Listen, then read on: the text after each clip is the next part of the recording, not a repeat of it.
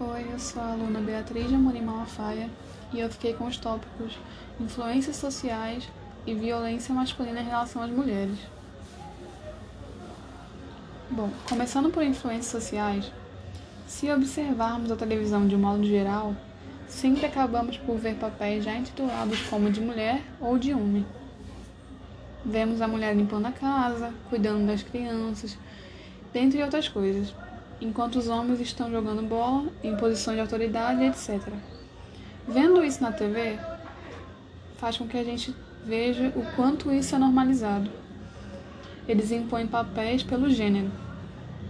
Os meios de comunicação de massa influenciam na vida das pessoas, assim como também influencia como queremos ver nossos corpos, para, para adequá-los ao padrão imposto pela sociedade. O que de todo modo é prejudicial, porque o corpo que a gente vê na TV, em revistas, não é um corpo alcançável para todo mundo. Cada um tem um corpo, não tem como todo mundo ser igual. E às vezes alcançar esse fator faz com que prejudique nossa saúde.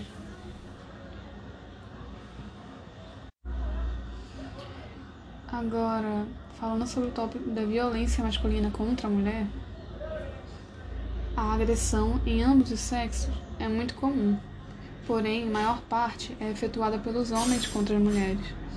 A gravidade da agressão se mede pelo grau de dominação que o homem tem. Se a mulher tiver um cargo igual ao dele, a agressão, a agressão tende a ter um grau de agressividade mais baixo do que se ele tivesse um cargo mais baixo do que o dela. E dentre essas violências, há o estupro, o estupro, de acordo com a lei, é quando há a penetração vaginal, fazendo com que outras agressões sexuais não consentidas não sejam estupro para a lei, e sim atentado violento ao pudor.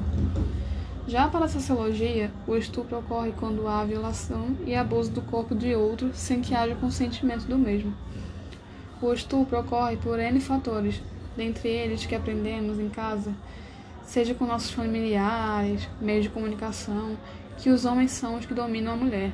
Isso não quer dizer que todos os homens sejam iguais, sejam desse jeito, mas há um forte impacto no que vemos, seja piada sobre mulheres, pornografia, etc. Isso acaba formando um caráter.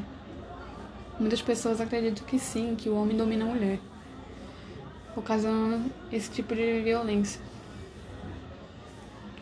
Também há o assédio sexual,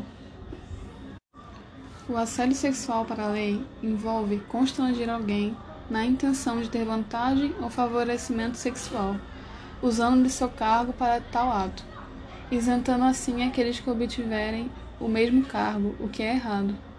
Já para a sociologia, o assédio sexual independe do cargo. Qualquer ato deste tipo seria válido para se encaixar como crime.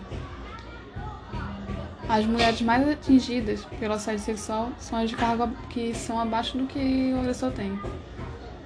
Se o agressor for o gerente e ela uma operadora de caixa, ele se sente no dever, digamos assim, de que ele pode cometer o assédio sexual contra ela.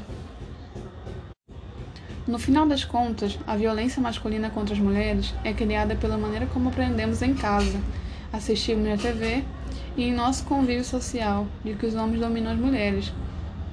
Atualmente, há muitos homens que prezam pela igualdade de gênero, porém, muito da nossa cultura legitimiza a dominação masculina. Acaba legitimizando esse tipo de assédio, esse tipo de violência.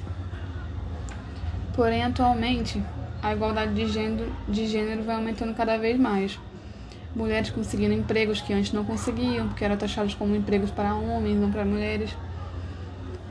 E isso está fazendo com que as mulheres tenham um poder econômico e escolham se querem ou não ter filhos.